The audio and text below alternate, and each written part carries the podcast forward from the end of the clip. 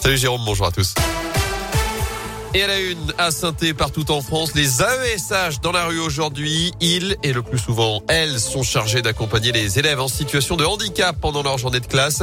Elles se mobilisent pour demander plus de reconnaissance avec des hausses de salaire et de vraies formations. De nombreux postes ne sont pas pourvus faute de moyens. Il faut parfois s'occuper de plusieurs élèves dans une même classe qui diminue la qualité du suivi. Et c'est pour cette raison que les parents d'enfants handicapés se mobilisent aussi. Et Léonore Périse est la présidente de l'association Handicap vers le droit à l'école.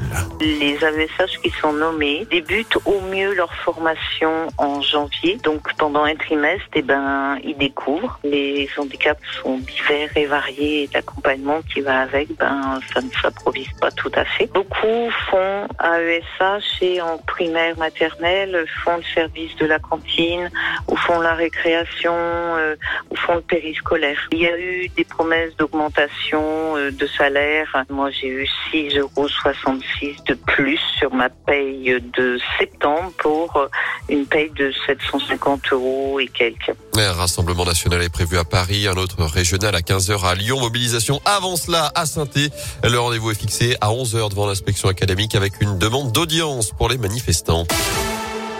Dans l'actu, la campagne de vaccination de la grippe avancée de 4 jours. Elle devait démarrer le 26 octobre. Ce sera finalement le 22, c'est-à-dire ce vendredi.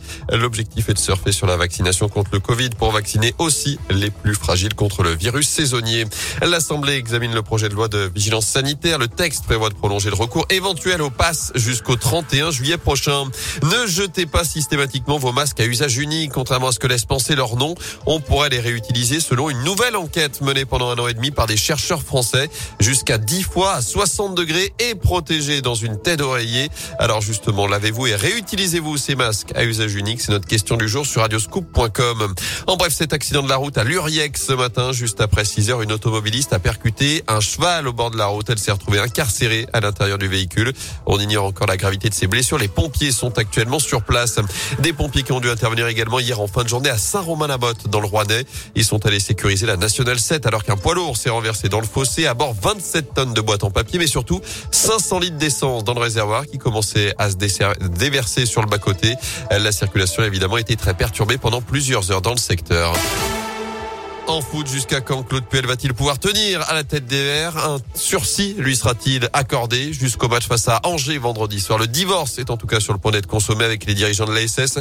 D'après plusieurs médias, une réunion d'urgence devait se tenir hier en fin de journée à l'Etra. Claude Puel qui présente une moyenne d'1,07 points par match à la tête des Verts. C'est le plus faible ratio de l'histoire des entraîneurs de l'ASS ayant coaché plus de 50 matchs. C'était l'un des choix de Claude Puel justement il y a quelques mois. La mise à l'écart de Stéphane Ruffier. L'ancien gardien des Verts retrouvera son ancien devant les prud'hommes en février prochain. Il conteste son licenciement pour faute grave de la SS en janvier dernier. L'ancien portier international réclame des indemnités de plusieurs millions d'euros à son ancien employeur. Il met en avant comme conséquence de ce licenciement une perte de chance pour sa carrière professionnelle, mais aussi un préjudice moral. On rappelle qu'il a mis fin justement à sa carrière à l'issue de ce licenciement.